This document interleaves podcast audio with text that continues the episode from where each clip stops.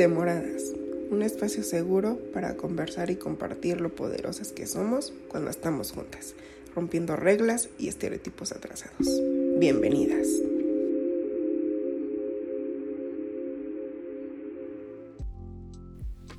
Hola, pues muchas gracias a quienes nos están escuchando. Hoy es nuestro primer capítulo de nuestra primera temporada.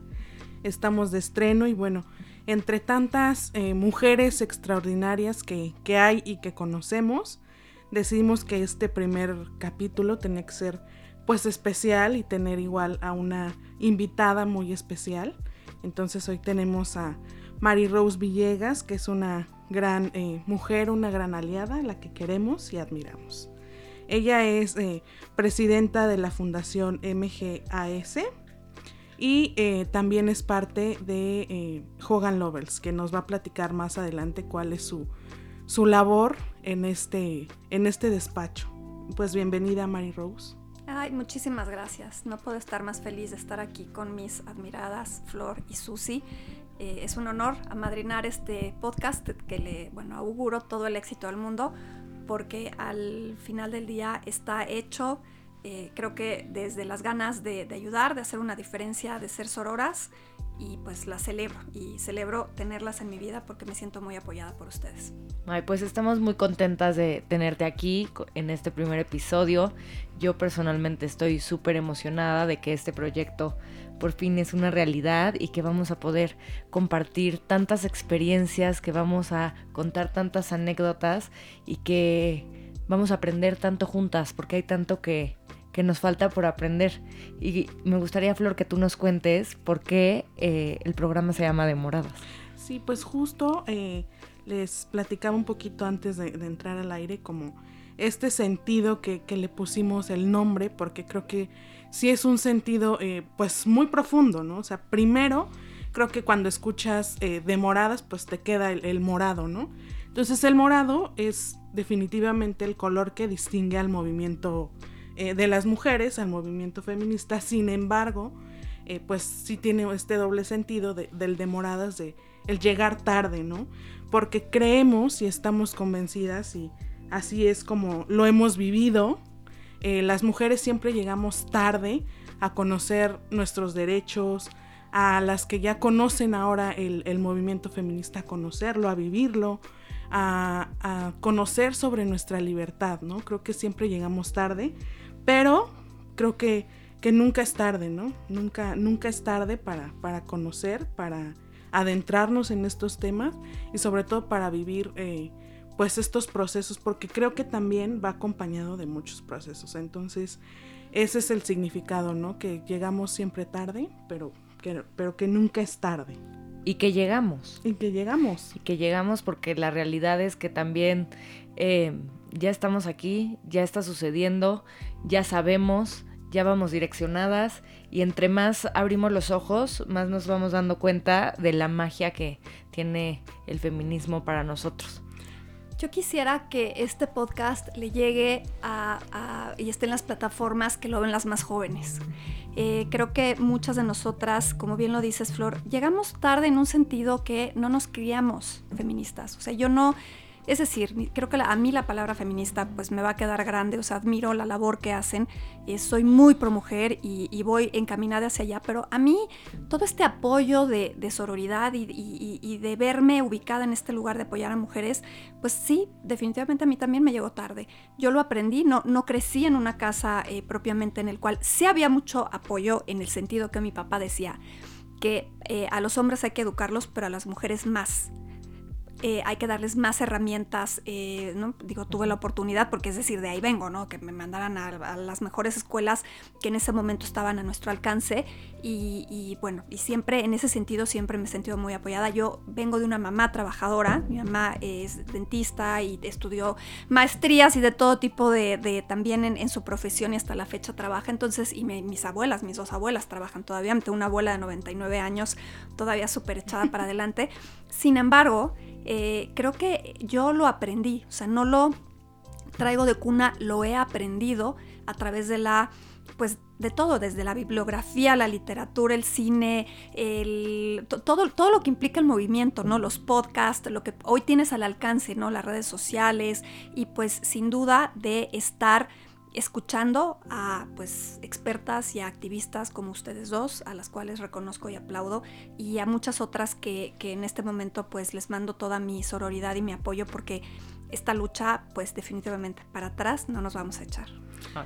Exacto, y, justo lo, lo, que creo que acabas de decir, cosas súper importantes y yo decidí antes de, de, venir a grabar hacer esta pregunta, ¿no? Eh, en las redes sociales de en qué momento o a qué edad tú empezaste en el feminismo y por qué no antes, ¿no? Entonces, como que algunas de las respuestas que, que, que nos dieron fueron justamente, eh, eh, se las voy a leer, dice, una a los 20, 21, antes de eso tenía una idea errónea de lo que era.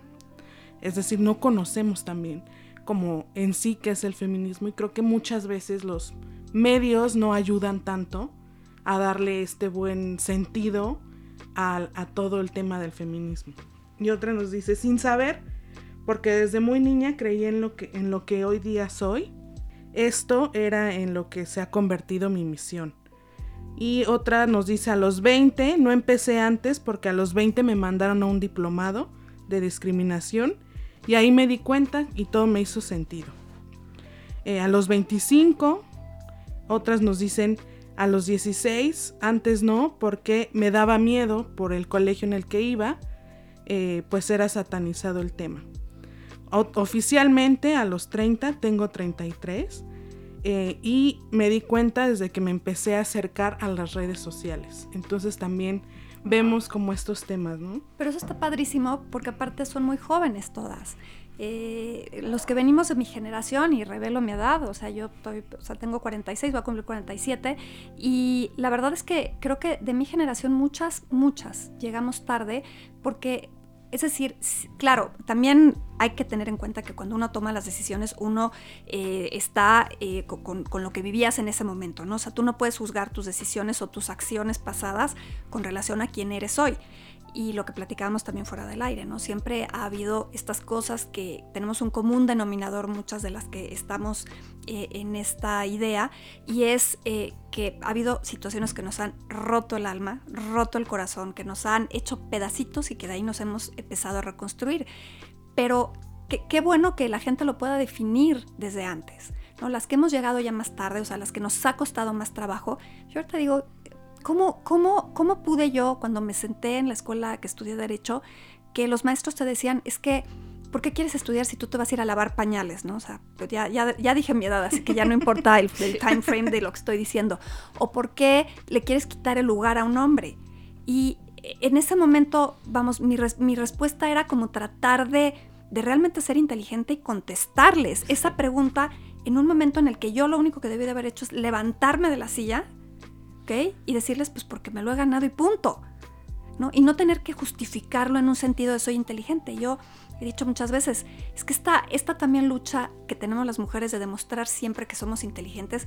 Recuerdo, yo salía de un examen y era, si te sacaste pase por mayoría es porque le gustabas al maestro. Y si te sacaste tres superiores es porque le gustabas al maestro. Y, y siempre era este tema que, que no, yo sé, a ver, ¿y por qué no? ¿No será que estudié lo mismo que todos? ¿No será que eh, le eché las mismas ganas que todos, ¿no? ¿No será que soy inteligente? Y resulta que entonces mi vida se ha vuelto un tema en el cual siempre es demostrar que soy lo suficientemente inteligente, ¿no? Y que todo lo ganado ha sido pues a base de esfuerzo, claro. no de ninguna otra cosa. Y que vivimos en una sociedad en la que constantemente tenemos que demostrar lo que somos, si somos inteligentes, si somos valientes, todo el tiempo, porque si no somos juzgadas. Y, lo, más triste y lo que hablábamos es que somos juzgadas entre nosotras mismas. Porque estoy segura que, cuando decían comentarios como que pasabas porque le gustabas al, al, profesor, eso también lo decían mujeres. Y a mí eso es lo que me parte el corazón. Y cuando yo digo, es momento de que conozcamos la sororidad. Pero, ¿qué es la sororidad? Sí, y, algo que, acaban de mencionar y que es cierto, siempre las mujeres tenemos esta doble tarea de demostrar dos veces, ¿no? Primero, que estás ahí, como decían, porque lo mereces. Y segundo, que sí, aunque eres mujer, ¿qué es lo que hiciste para estar ahí? ¿Cuál es ese extra? Porque siempre tenemos que dar un extra para estar donde estamos, ¿no? Entonces creo que sí es eh, para las mujeres siempre como una doble tarea de, demostrar siempre. Eso creo que también viene, como ya decíamos, de, cómo hemos crecido, de, la cultura en la que hemos crecido y con la que vivimos en este país, ¿no? Pero ah, también dijiste algo, Mary Rose, que a mí me, me, mueve mucho y quisiera que, que, nos los compartieras, ¿no? ¿Cuál es esa experiencia de la que hablas tú que dices, que te parte y, de ahí tú eres otra, otra persona? Pues me ha pasado varias, pero, o sea, no, no muchas, gracias a Dios, pero he tenido experiencias muy, muy dolorosas, pero creo que, que una que yo, pues sin duda, remarco porque sí soy, vamos, a mí como que me sacaron el alma y después me la volvieron a meter porque para mí ha sido un proceso de aprendizaje muy fuerte, es el tema que mi hija está diagnosticada con parálisis cerebral eh, diagnóstico que nos dieron cuando ella tenía dos años, cuatro meses. Y fue un diagnóstico que buscamos muchísimo porque desde que nació sabíamos que algo había, pero pues lo buscas, lo buscas y el día que te lo dicen, eh, pues eh, luchas mucho contra esta idea, ¿no? Los procesos de aceptación en estos duelos son importantes y a mí me tocó la tarea de, tener que, que vivir este duelo pues yo creo que los duelos no los puedes acelerar, pero sí puedes tener la inteligencia emocional de saberlos enfrentar. Y eso es lo que tuve que hacer, ¿no? Enfrentar esta situación y, como logré, eh, si se puede decir darle la vuelta o tener esta catarsis o este proceso de aceptación más grande, fue a través del servicio, ¿no? De poner la fundación, de abrir una fundación que tiene casi 10 años, en la cual operamos a niños y niñas con parálisis cerebral, con la misma técnica que operaron a mi hija.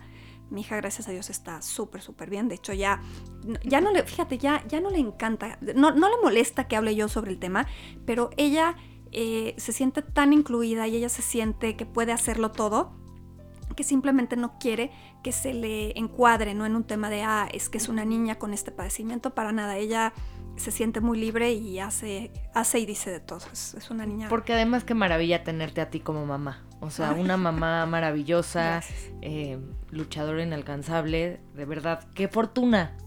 Ay, bueno, gracias, gracias, gracias, gracias, qué, qué bonito comentario, te lo agradezco mucho.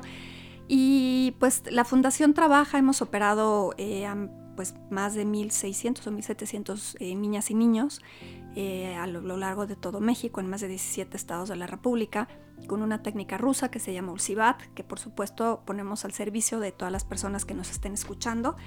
vamos dirigidos a pacientes con parálisis cerebral, y tenemos la, enorme, pues, no sé, el, enorme placer de, pues, haber podido incluso poner a caminar, o sea, parar de una silla de ruedas a varias niñas y niños de, estos, de estas personas que hemos operado y pues eso no tiene precio. Eh, pero lo más bonito es, además este, de este, tema de poder ayudar y dar esperanza a las mamás y papás, es que también esto lo he hecho rodeada de mujeres. Desde el principio de esta eh, aventura lo he hecho rodeada de mujeres y de mujeres que tienen pues creo que un mérito mucho superior al mío porque yo le debo una a la vida, ¿no? O sea, a mi hija la operaron, a través de esta cirugía nos fue súper bien, ella puede hacer básicamente todo. Eh, y eh, al momento en que, en que decidimos traer estos doctores a operar y, abrir la fundación, etcétera, pues lo he hecho rodeada de, un grupo de mujeres, de voluntarias, que dejan la agenda personal por ir a ayudar a niños y niñas anónimos, que pues eso para mí tiene un valor impresionante porque pues sí, dejan lo propio para ir a ayudar nada más, ¿no? En una, en una causa que ya han hecho propia, eh, pero que al final del día pues ellas tienen eh, a, sus hijos, a sus hijas sanas, entonces realmente lo hacen nada más por ayudar. Y eso es un mérito tremendo. Sí, yo creo que eh, yo siempre defiendo como este trabajo que siempre hace la sociedad civil, porque creo que además de suplir en muchas veces lo que debería, lo que deberíamos tener del Estado, eh, pues estas satisfacciones que tenemos son más bien personales, ¿no? Porque creo que eh, más allá de lo que muchas personas creerían de, que tenemos quizás satisfacciones eh, monetarias, creo que para nada, muchas veces terminamos poniendo demasiado de, nuestra bolsa, pero son esas satisfacciones humanas, ¿no? Esas satisfacciones que, te llenan en otros aspectos, que eh, yo creo que, este tema de, de, ver la vida distinto desde esta, desde esta situación que tú vives, me parece que también ayuda un poco a lo que hoy haces, ¿no? A entender con mucho más empatía y a desarrollar eh, profesionalmente tú eh, como lo estás haciendo ahorita, que eso es lo que nos vas a, platicar también. Así es, eh, ahora tengo pues también el enorme privilegio de ser la directora de Inclusión y Diversidad en Juan Lovells México, que es una firma de abogados que tiene presencia en más de 25 países en el mundo.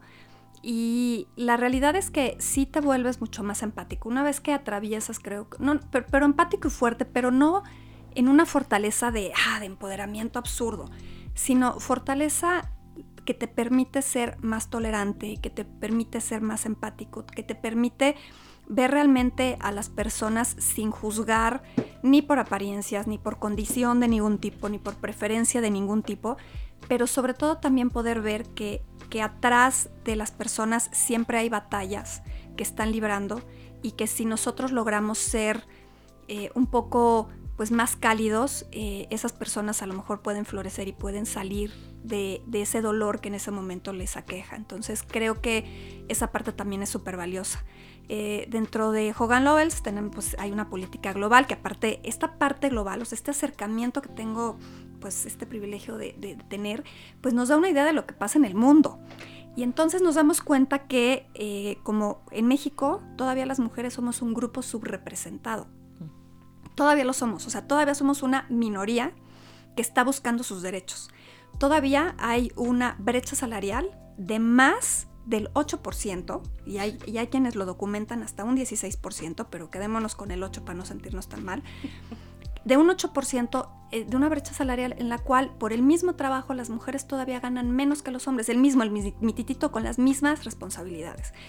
Que en, en, lugares donde realmente eh, se aceptan hombres para ciertos trabajos y mujeres para ciertos trabajos.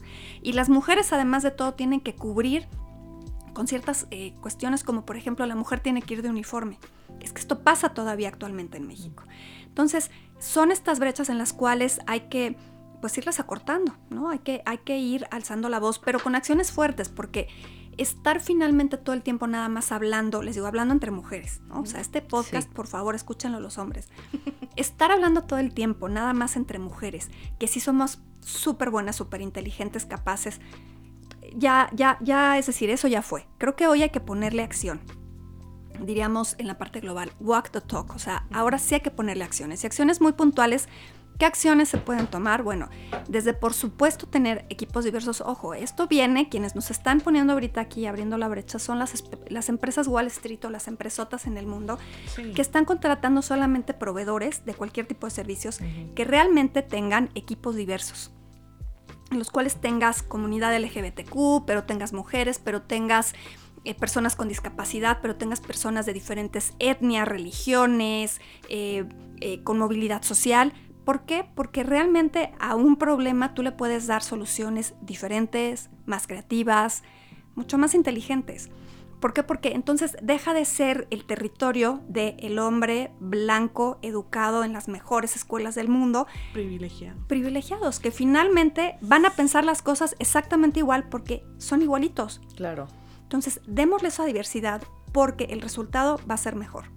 De hecho, me encantó en una conferencia que nos invitaste que dijeron justamente eso, que los equipos, entre más mentes, mejor. Y yo como que no lo entendía hasta que lo explicaron, que, que, hablando de más mentes es de diversidad, porque vivimos en un mundo diverso en donde 10 cabezas diversas piensan mucho mejor que 10 cabezas que han sido educadas de la misma manera. Y eso a mí me encantó y me cambió la perspectiva de, de vida, ¿eh? Que las necesidades también son distintas, ¿no? También escuchar las necesidades de, estos grupos que son diversos, creo que definitivamente sí da solución a un tema y no lo miramos desde una sola perspectiva con una sola solución y un solo camino. Debería de ser algo que nos moviera por un tema de justicia social. O sea, así nos debería de mover a todos. Sin embargo, si no te mueve por el tema de, justicia social, pues que te mueva por un tema en que vas a incrementar tu negocio, si es por ahí por donde, si, es, si esa es tu prioridad, pues también por ahí hay. Pero sobre todo también porque al final del día, en México, pues sí somos 51% de la población. Sí. Entonces, somos no nada más una fuerza laboral importantísima, es que somos jefas de familia. Y es que nosotras también estamos educando y abriéndole la brecha a estas nuevas generaciones que vienen eh, empujando. Y por eso creo que hablar del movimiento feminista, no nada más desde el extremo, que también, decir, yo no lo juzgo, ¿eh? O sea, está bien que haya ese extremo que finalmente también van abriendo ciertas brechas, pero como lo decíamos al principio, o sea, este también enfoque de los medios de comunicación en solamente eh, ir hacia un movimiento feminista que destruye reforma, creo que se quedan muy cortos, ¿no? Eh, creo, que, creo que atrás de eso hay muchísimo más. Y por ejemplo, yo en juntas globales donde les explico que en México todavía estamos teniendo que decir que la vida de las mujeres y de los hombres son igualmente valiosas, es como, a ver, no, espérate, aquí estamos hablando de que eh, estamos, ¿no? El, tema de, los salarios y el tema del empuje y el tema de que realmente eh, para que hables de diversidad e inclusión, tienes que tener en tus puestos directivos a personas de grupos subrepresentados, en este caso enfocémonos en mujeres, en los puestos de dirección, no nada más que los tengas en un tema de, paridad, o, ajá, no, o un tema como de paridad o de número de cuotas, sino en un tema de paridad sustantiva, en un, en un punto de decisión. Ah, pues muy bien, sí, nada más que en México seguimos teniendo que ver un montón de mujeres con nombre, apellido, mamás, hermanas, hijas, amigas, que están perdiendo la vida solo por la condición de ser mujeres. Y entonces en México todavía hay que hablar de feminicidios y todavía hay que hablar de, muchas otras, de muchos otros temas de violencia extrema que finalmente no podemos quitar tampoco de la agenda. Y esa parte también es muy dolorosa, pero creo que aquí estamos, o sea, ya estamos, ya llegamos. Y de aquí no vamos a echar un paso para atrás. Exacto. Y yo a mí me gustaría que le dijeras a todas esas mujeres de las que estamos hablando que, que cómo les das aliento, cómo les dices que, que, sigan adelante. Porque siento que en esta juventud tan valiosa y maravillosa que lo acabamos de hablar, que tenemos y no yo, las generaciones más, más chicas, tienen muchas más oportunidades y mucha más... Eh, sí, muchas más herramientas y mundo y información, porque la información nos llega todo el tiempo. ¿Qué les dirías tú a estas mujeres que quieren empezar en, el área laboral y que no saben cómo, que tienen miedo? ¿Qué les podría decir Mary Rose? Bueno, primero que hombres y mujeres conforme a la constitución mexicana que nos rige a todos, tenemos los mismos derechos. Uno. Dos, que de ninguna manera se dejen amedrentar y que hoy hay muchas herramientas y muchos lugares, muchos colectivos, muchas organizaciones, pero también hay un, camino, digamos, eh, eh, eh, legal en el cual pueden levantar la mano, alzar la voz y decir, a ver, yo estoy siendo víctima de discriminación por mi condición de mujer, ¿no? Entonces sí existe. Entonces, esa parte hay que tenerla ahí como muy bien, eh, o sea, que, lo sepan.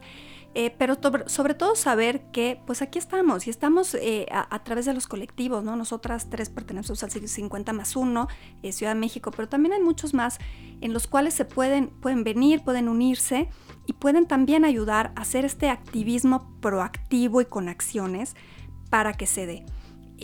creo que hoy no sé, quisiera yo pensar que hoy hay pocas empresas y pocas escuelas que se atreverían a hablarnos como nos hablaban hace veintitantos años. Sin embargo, no lo sé. Hace eh, tres años me tocó ir a, la escuela donde estudié la universidad.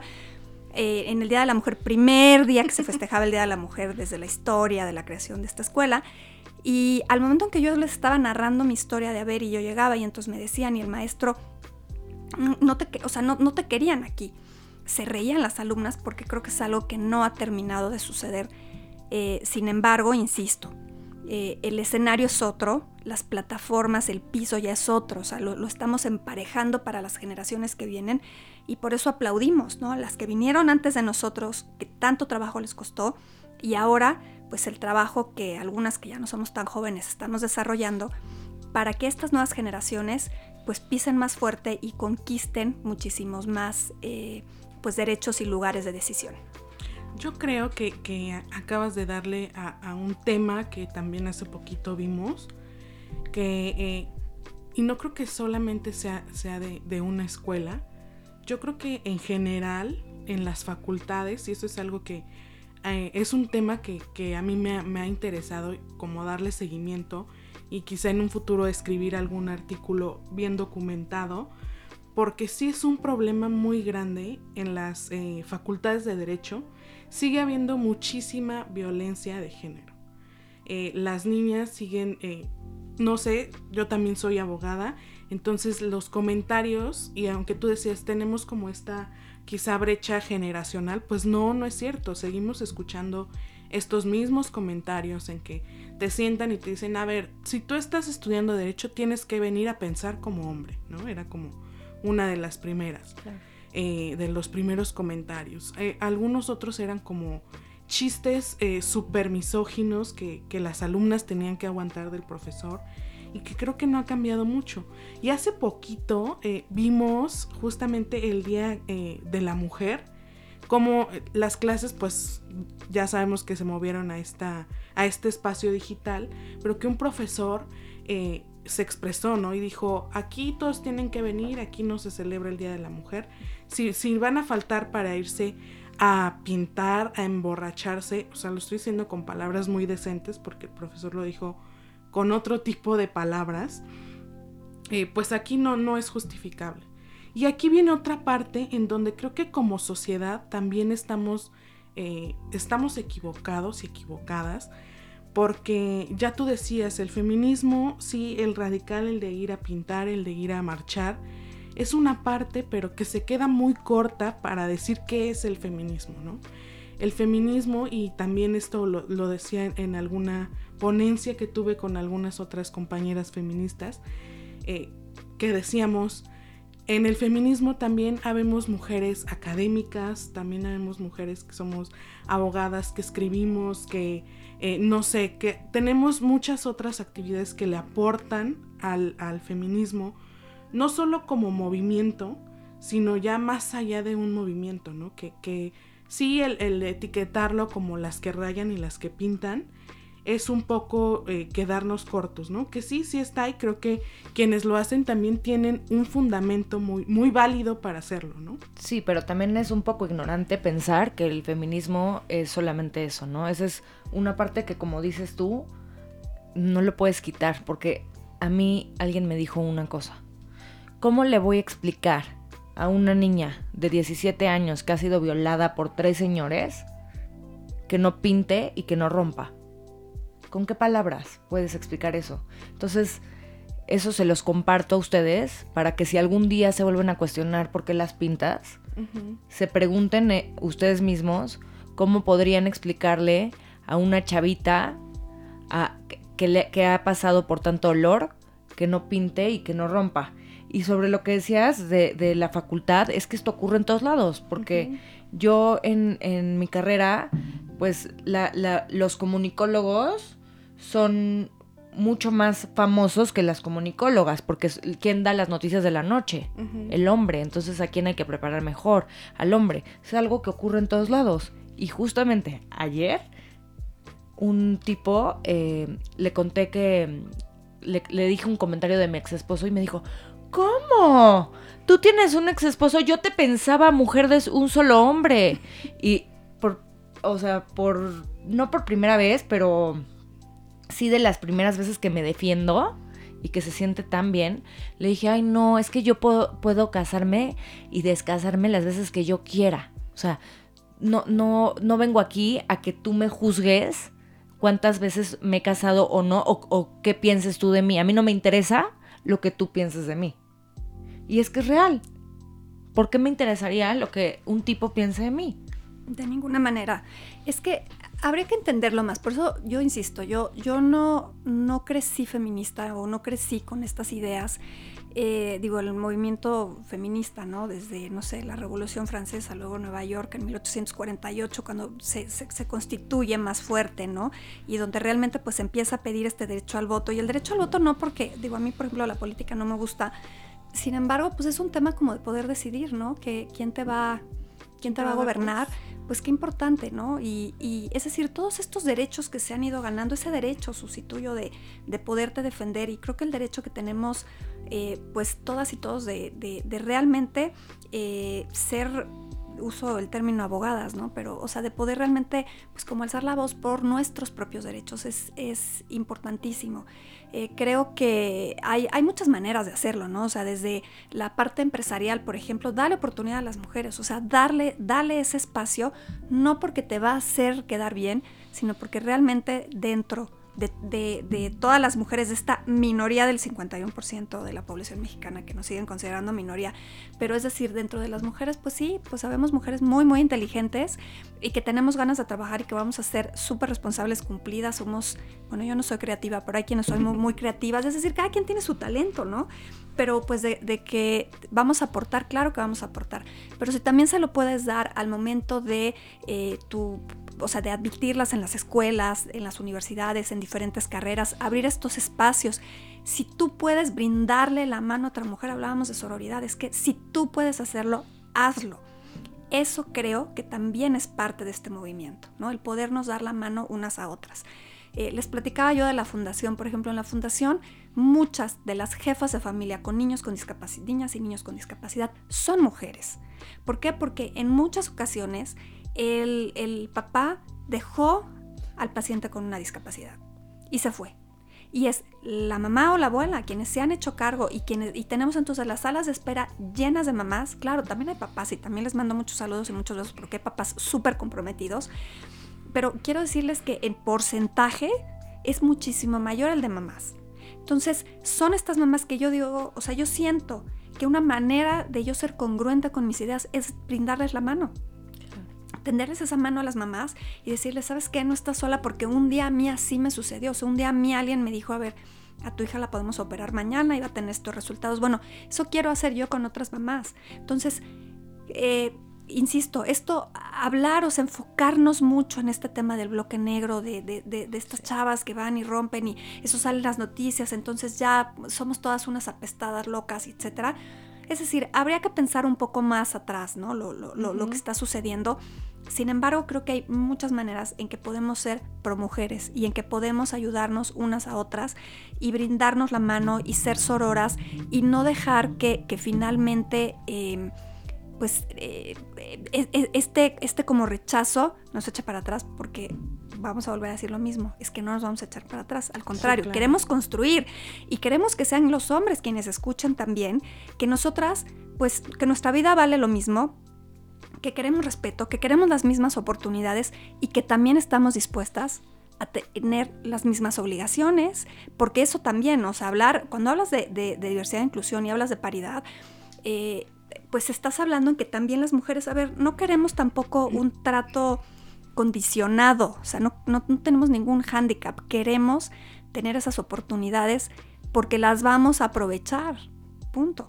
Claro, queremos piso parejo. Exacto, partir creo que, de un piso parejo y hablar más de, esta igualdad sustantiva, ¿no? Que es esto, no solo eh, de gozar, como dicen, de, privilegios, sino partir de las mismas oportunidades, tener los mismos derechos, pero también las mismas eh, obligaciones. Que también hay que, hay que decirlo, ¿eh? Ni toda la, o sea, ni por ser mujer eres aurora, o sea, no es cierto, no, es verdad que todas las mujeres somos auroras, no es verdad que todas las mujeres eh, queremos ese, ese piso parejo, también hay que decirlo. Es decir, aquí pues sabemos algunas, e insisto, somos algunas las que vamos a abrir esa brecha, seguiremos abriendo esas puertas y esas ventanas y derribando esas paredes para las nuevas generaciones, como hay otras que lo han hecho para nosotros, para, las que estamos ahorita aquí. Pero eh, pues también, y, y también este mensaje va para todas las mujeres que eh, pues abrirle los ojos también que ser sororas y ayudarnos unas a otras nos hará mejores. Porque, ojo, si avanza una, avanzamos todas. Estoy de acuerdo. Oye, y tenemos unas preguntas rápidas para ti, así que cierra los ojos, ponte cómoda y yo te voy a ir diciendo palabras y tú me dices lo primero que te viene a la mente. Va. Ok. Feminismo. Susi y Flor. Sociedad civil. Fundación MGS. Gobierno. Eh, ya hay, que trabajar mucho para ellos. Mujeres. Eh, sororidad. Machismo. Hay que terminarlo. Sororidad. Amor. Belleza. Mujer. Amor. Las personas con discapacidad. Vida. La mujer. Dolor. La vida. Ay, sí. La Pues, ¿qué vida. tal? Creo que este, este pequeño ejercicio es como el inconsciente más consciente, ¿no? Sí. Entonces, Sí. Sí, sí te hace, te, te hace reparar en algunas, en algunas cosas, por supuesto. Pero bueno, para, para ya ir como finalizando, también nos gustaría que eh, para quienes nos, nos escuchan, aquí vamos a, a compartir este último momento que se llama el Acá entre nos. Algo que, que nos quieras eh, compartir, que tú sientes que este lugar es el, el- el indicado para hablarlo, para compartirlo y pues para que se quede aquí, ¿no? Claro. Aquí en confianza. Aquí en confianza. En el círculo de confianza. Pues yo, yo les quisiera compartir, creo que la lucha que tenemos muchas mamás y papás con niños y niñas con discapacidad y quererles compartir el, el dolor que implica, algo que, que les decía yo antes. Eh, mucha gente a mí me ha dicho, mira qué bueno que te pasó porque así has podido ayudar a más de 1.600 niños y niñas y siempre les pasan estas cosas a personas que tienen esa fortaleza y mi respuesta es no, mm, de ninguna manera. Eh, creo que hay circunstancias que te parten, que te rompen el alma, que te rompen el corazón y que te obligan a reconstruirte y a tratar de sacar de ahí lo mejor, porque quedarte también en una posición de víctima, quedarte en una posición de, ay, ¿por qué a mí? ¿Cómo sufro? Jamás. Eh, creo que hay eh, situaciones que tienes que enfrentarlas, duelarlas, vivir tu duelo y eh, tratar de ellas sacar lo mejor posible y ser una mejor persona y una me- mejor versión de uno mismo. Insisto, no, no en un tema de empoderamiento absurdo, sino en un tema de que tu alma sea más fuerte. Porque la vida te va a poner pruebas y, entonces tienes que, que fortalecerte para saber cómo las puedes llevar las tuyas y cómo puedes a lo mejor a veces no dar un consejo, porque creo que consejos nadie necesita, sino más bien cómo puedes darle una palmada en el hombro a otra persona o cómo puedes abrazarla cuando abrazar, cuando se podía abrazar o cuando podamos volver a abrazar. Pero creo que esa parte es muy importante. Entonces, son estas experiencias dolorosas, las que te rompen, las que te hacen cachitos, las que no te encuentras, ¿no? Estás así aplastado en el piso y no, no, no encuentras dónde están tus partes para reconstruirte. Creo que son de esas de las que se aprende. Y como mujeres somos súper fuertes y, sa- y sabemos cómo hacerlo. Entonces, las que, a las que ya nos ha tocado que podamos compartirlo con otras mujeres, eh, que todo va a pasar, que por más dolor que sientas en ese momento, va a pasar y vas a sobrevivir y vas a ser una mejor versión de ti misma si decides eh, trabajar en ti y decides ponerte al servicio de lo que tú quieras, de lo que tú quieras, de lo que te mueva, pero ponerte al servicio también de, de otras causas o de otras personas también puede hacer que tu corazón se sienta mejor. Y también abrirles este espacio y a nosotras en nuestras diferentes plataformas para que las mujeres se sientan acompañadas. No están solas. Aquí estamos. Sí. ¿Dónde pueden encontrarte, Mary Rose? A mí, pues En mis fundación. redes, eh, Fundación MGAS o Mary Rose Villegas, ahí estoy y aquí estamos para ser sororas, para no juzgar y ser sororas. Pues muchas gracias. Y er- eh, acabas de decir algo que eh, justo eh, ponía yo hoy en Twitter, que era esta palabra de reconstruir, que decía yo, está tan de moda, la escuchamos tanto en las frases, pero ah, que cómo cuesta, ¿no? ¿Cuánto cuesta? Cuesta mucho. Así es. Pero Des- cuando lo logras, Destruir es muy fácil, destruir te Sí. toma un segundo, o sea, criticar a la de enfrente, ¿no? Echar hate, este, decir lo mal que lo están haciendo, ah, es Sí. que no sabes que por qué opino esto, eso es facilísimo. Construir te lleva una vida y las que, no, o sea, las que nos gusta construir sabemos lo que significa así, piedrita por piedrita, ir eh, generando un proyecto. Entonces, pues quedémonos con eso, ¿no? Y a quienes les gusta destruir, pues una invitación a abrir sus corazones porque creo que si algo nos ha enseñado esta pandemia que nos tiene locos a todos es que somos mejores si logramos eh, tener esta empatía y esta tolerancia con los demás. y es un chip, es un chip en la cabeza. Es cambia de chip, cambia de, de actitud y haz tu mejor esfuerzo, porque haciendo tu mejor esfuerzo y intentándolo una, otra, otra vez, lo vas a lograr. Así es. Pues eh, con esto finalizamos el, el, capítulo del día de hoy, nuestro primer capítulo. Y pues nos vemos la siguiente. Ya saben, demoradas, pero nunca es tarde. Nunca es tarde. Aquí estamos, ya llegamos. Gracias.